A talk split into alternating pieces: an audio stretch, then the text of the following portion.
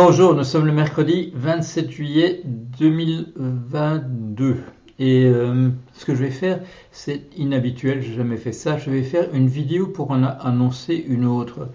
Euh, pourquoi? Parce que euh, dans la nuit pour nous, dans la nuit donc de mardi à mercredi, est, tombé ou sont tombées un grand nombre de nouvelles qui vont toutes dans le même sens du fait que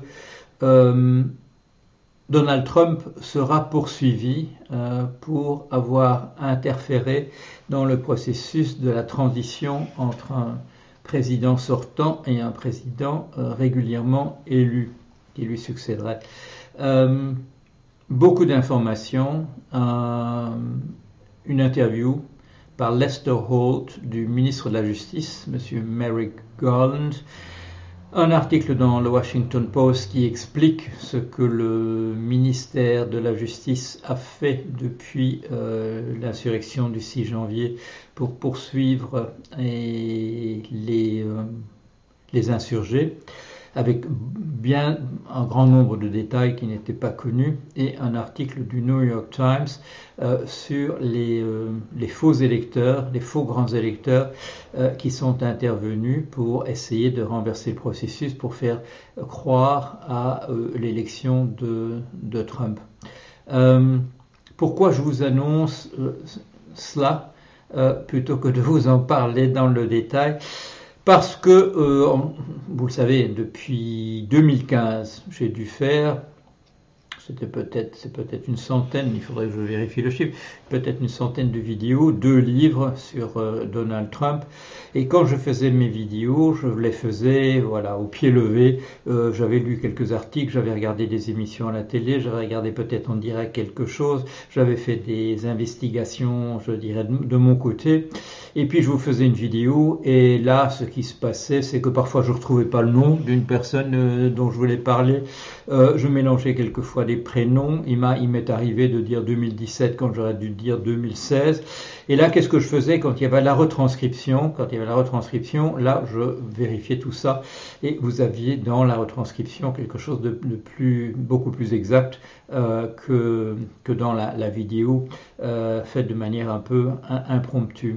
Bien entendu, quand je reprenais une partie de ce matériau pour le mettre dans les deux volumes qui ont paru euh, de la chute de la météorite Trump, euh, un populiste euh, d'un type inattendu, je crois que ça s'appelle quelque chose comme ça le premier, et le second s'appelait Haute Trahison parce qu'il était vraiment axé sur, les liens entre Trump et la Russie.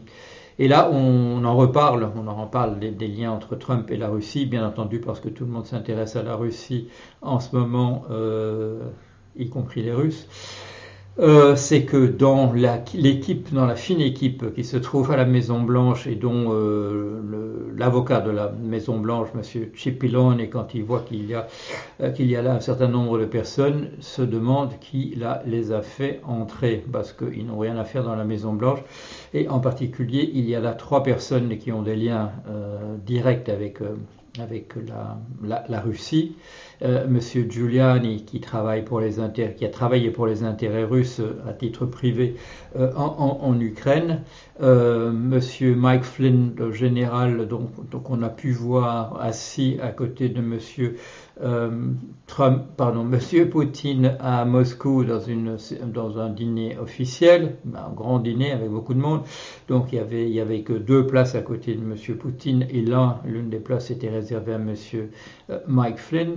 Euh, et troisième personne, euh, le président d'une société dont personne n'avait jamais entendu parler, mais euh, dont, quand il s'agit de le décrire et de se demander pourquoi il se trouvait là à la Maison Blanche pour comploter comme sur la possibilité de renverser les, élections, ce monsieur qui est donc le président, si je m'en souviens, d'une société qui s'appelle Overstock, euh, son plus grand titre de gloire, c'est qu'il a eu une très longue euh, liaison avec Maria Boutina, euh, qui a été arrêtée comme espionne russe aux États-Unis et a fait partie ensuite d'un échange de voilà échange de prisonniers.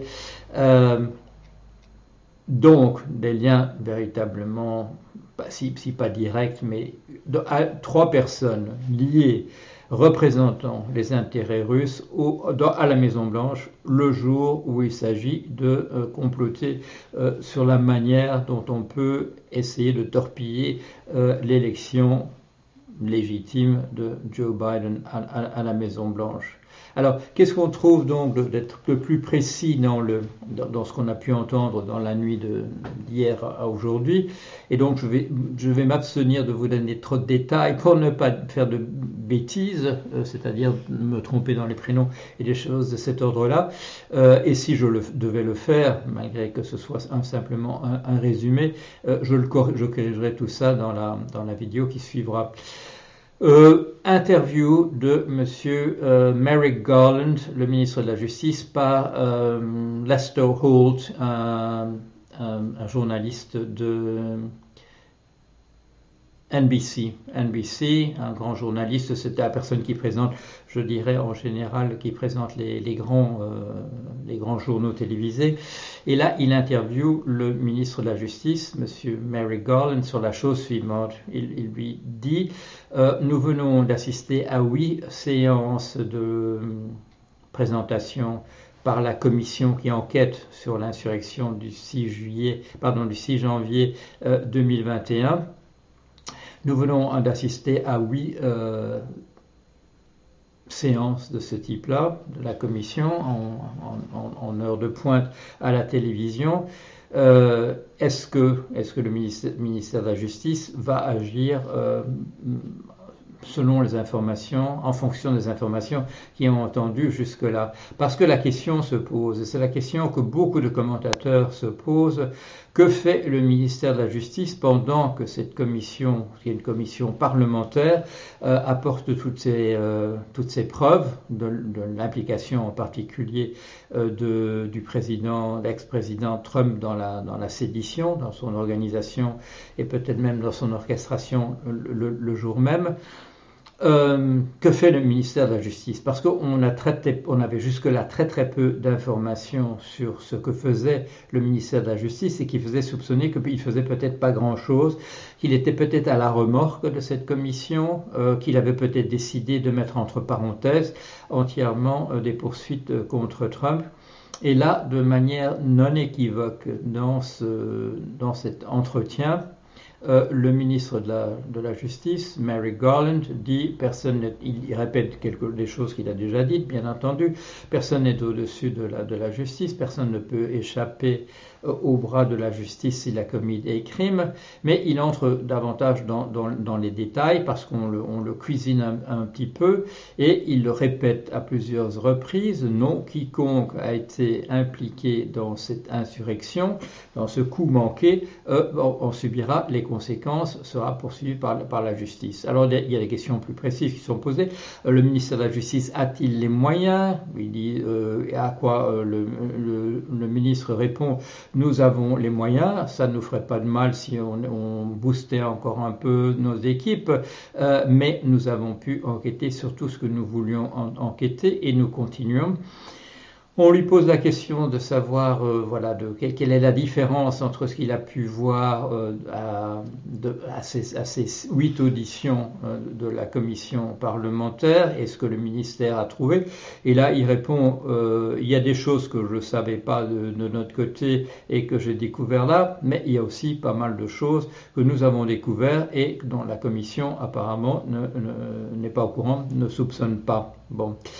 Euh, euh, deuxième chose, un article à ce moment-là par Carol Lennick, qui est l'auteur, voilà, une, personne qui suit euh, Trump depuis pas mal d'années, et qui là explique, explique de manière beaucoup plus détaillée, elle a de l'information sur tout ce que le ministère de la Justice a pu faire depuis, depuis l'insurrection, et dont on ne sait, on ne sait à peu près rien, et dont on a simplement, je dirais, eu un indice très très récemment euh, quand on a appris, je crois que c'était le, c'était le jour de la, de, la, de, la, huitième édition de cette commission, que M. Mark Short, qui est le, voilà, le chef de cabinet de Mike Pence, le, le vice-président, tout particulièrement visé par, euh, par Trump, qui encourage, qui ne décourage en tout cas pas euh, une, une, foule qui scande pendant, Mike Pence, parce que selon, Trump, il aurait pu renverser le résultat des élections Euh, on apprend que ce monsieur Mark Schott a été interviewé, a été interrogé très récemment,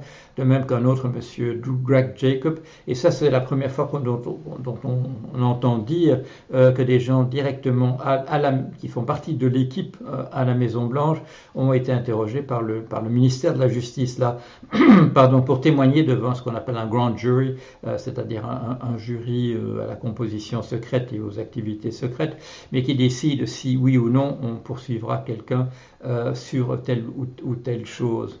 Et enfin, euh, un article du New York Times.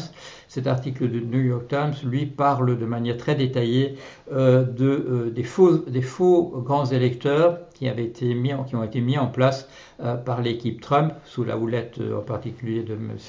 Giuliani, ancien maire euh, de New York, mais aussi avocat personnel de, Trump, une série de faux électeurs dont, dont l'équipe Trump allait prétendre qu'ils étaient les véritables pour jeter la zizanie au moment de, la déclaration des, des, résultats.